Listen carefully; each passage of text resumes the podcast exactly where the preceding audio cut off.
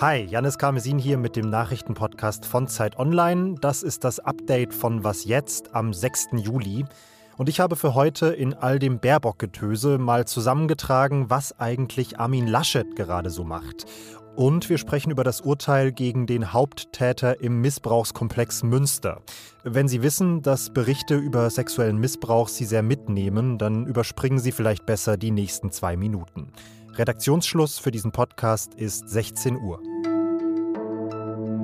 Der sogenannte Missbrauchskomplex Münster ist eine der drei großen Serien sexuellen Missbrauchs an Kindern, die die Polizei in Nordrhein-Westfalen in den vergangenen Jahren aufgedeckt hat.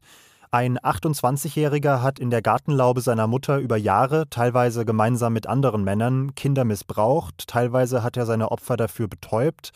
Die Taten wurden gefilmt und über das Darknet verbreitet und heute ist der Mann dafür verurteilt worden. Ja, die Jugendschutzkammer hat heute den Hauptangeklagten Adrian V. wegen schweren sexuellen Missbrauchs von Kindern in mehreren Fällen zu einer Freiheitsstrafe von 14 Jahren verurteilt. Darüber hinaus hat das Gericht die anschließende Sicherungsverwahrung angeordnet. Drei weitere Mittäter sollen für 10 bis 12 Jahre ins Gefängnis und die Mutter des Haupttäters für fünf Jahre. Das Gericht ist davon überzeugt, dass die Mutter des Adrian V in Kenntnis dessen, dass in der Laube Missbrauchstaten erfolgen, diese Laube den Männern überlassen hat. Die Beweisaufnahme, vor allem die Sichtung der Beweisvideos aus der Gartenlaube, war extrem heftig. Das haben mehrere Beteiligte heute nochmal klargemacht. Hier unter anderem der Gerichtssprecher. Selbst für solch erfahrene Berufsrichter, die wiederholt und immer wieder mit solchen äh, Fällen beschäftigt sind, wurden die Grenzen des ja, Vorstellbaren bei weitem überschritten. Die Aufarbeitung der Taten ist mit diesem Urteil heute übrigens noch nicht abgeschlossen. Der Verteidiger des Haupttäters hat angekündigt, dass er in der Revision die Sicherungsverwahrung für seinen Mandanten anfechten wird. Und dahinter stehen mutmaßlich noch Dutzende weitere Täter, die noch gar nicht vor Gericht stehen. Insgesamt haben die Ermittler mehr als 50 Tatverdächtige identifiziert. 30 von ihnen sitzen derzeit in Untersuchungshaft. Es wird derzeit so dermaßen viel über Annalena Baerbock gesprochen, auch hier im Podcast, als gäbe es keine anderen Kandidaten für die Bundestagswahl. Da ist es vielleicht mal Zeit zu fragen, was macht eigentlich Armin Laschet? Ich habe mich dann heute mal auf die Suche gemacht und ein Laschet-Arbeitsprotokoll der letzten Tage angelegt. Folgendes habe ich gefunden. Laschet hat sich gegen Strafen für sogenannte Impfschwänzer ausgesprochen und gegen ein Tempolimit auf Autobahnen. Er will mehr Schwimmunterricht für Kinder in Nordrhein-Westfalen und besseren Schutz für Minderjährige auf Demonstrationen. Also ein bisschen pro auf der einen Seite, ein bisschen kontra auf der anderen. Aber bei den großen Fragen hält er sich doch weiterhin sehr bedeckt. Heute hat die Union ihre Wahlkampfkampagne vorgestellt und auch da ist Laschet tatsächlich nicht aufgetreten, abgesehen von seinem kurzen Auftritt im Wahlwerbespot. Die vergangenen Monate haben gezeigt, wie verletzlich Deutschland ist. Ja, beginnt etwas träge und pathetisch, aber am Ende geht's dann richtig ab. Jetzt müssen wir uns fragen, wie kommen wir stark aus der Krise? Dafür haben wir einen Plan gemacht, einen Plan, der funktioniert, der unser Land voranbringt der ist für Sie da.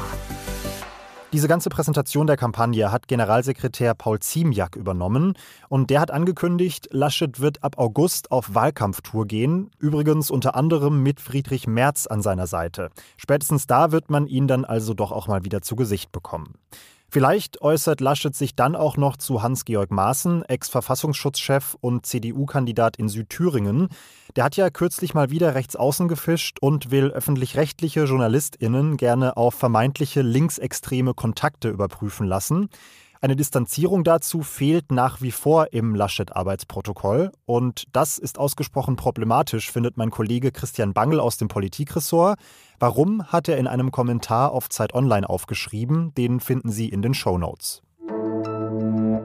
Nachdem Premierminister Boris Johnson angekündigt hat, dass in Großbritannien in zwei Wochen am 19. Juli sämtliche Corona-Beschränkungen fallen sollen, wird jetzt auch in der deutschen Politik über den richtigen Zeitpunkt dafür diskutiert. Außenminister Heiko Maas hat in der Süddeutschen Zeitung gesagt, wenn alle Menschen in Deutschland ein Impfangebot bekommen haben, gebe es rechtlich und politisch eigentlich keine Rechtfertigung mehr für irgendeine Einschränkung. Das könnte laut Bundesgesundheitsminister Jens Spahn schon Ende Juli der Fall sein. Das würde dann natürlich aber auch bedeuten, wer sich impfen lassen kann, aber nicht impfen lässt, der muss dann eben auch mit der Gefahr leben, sich anzustecken, sagt CDU-Generalsekretär Paul Ziemiak. Deutlich ist ein, eine Sache, dass diejenigen, die ähm, dann diesen Impfschutz nicht in Anspruch nehmen, natürlich zunehmend weniger erwarten können, dass die Gesellschaft dann äh, noch Maßnahmen aufrechterhält, um auch diejenigen zu schützen, die sich nicht haben impfen lassen. Sein Parteikollege Rudolf Henke ist da etwas vorsichtiger. Er findet, man sollte lieber kleinschrittiger vorgehen, nicht alle Maßnahmen auf einmal aufheben und zum Beispiel die Maskenpflicht erstmal beibehalten. Die grünen Gesundheitspolitikerin Cordula Schulz-Asche sagte außerdem, ob man die Einschränkungen aufrechterhalte oder nicht, das müsse sich vor allem an der aktuellen Corona-Situation orientieren. Und in diesem Zusammenhang sei vor allem der Anstieg an Infektionen mit der Delta-Variante besorgniserregend. Was noch? Eieiei, das könnte ernsthaften Ärger geben. Es bahnt sich Streit an zwischen Frankreich und Russland.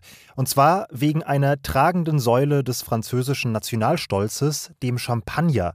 Das ist ja eigentlich ein streng geschütztes Produkt, das nur als Champagner verkauft werden darf, wenn es aus einer sehr kleinen Region in Frankreich, aus der Champagne kommt. Aber jetzt hat Wladimir Putin ein Gesetz unterzeichnet, nachdem aus Frankreich importierter Shampoos auf dem Etikett einfach als Schaumwein oder Sekt gekennzeichnet werden muss. Russische Produkte dürfen aber als Champanskoje verkauft werden. Für die Aussprache übernehme ich jetzt keine Gewähr. Das nimmt die französische Champagnerindustrie jetzt sehr persönlich, hat direkt mal dazu aufgerufen, alle Exporte nach Russland einzustellen. Und der französische Handelsminister hat auch direkt auf Twitter seine volle Solidarität mit den Produzenten ausgedrückt. Ich kann die Franzosen da sehr gut verstehen. Meine Mutter kommt aus Baden-Württemberg, mein Vater aus Zypern. Und mir wäre doch auch sehr dran gelegen, dass Halloumi jetzt nicht plötzlich als salziger Käse verkauft wird oder Maultaschen als gefüllte Teigware. Und das war's mit dem Update von Was jetzt an diesem Dienstag. Schreiben Sie uns gerne an wasjetzt.zeit.de, falls Sie Armin Laschet irgendwo gesehen haben oder uns was anderes mitteilen wollen. Morgen früh geht's bei Simon Gaul unter anderem ausführlich um den Kaseya-Hack und seine Folgen. Ich bin Janis Karmesin und ich mache Schluss für heute. Bis dann.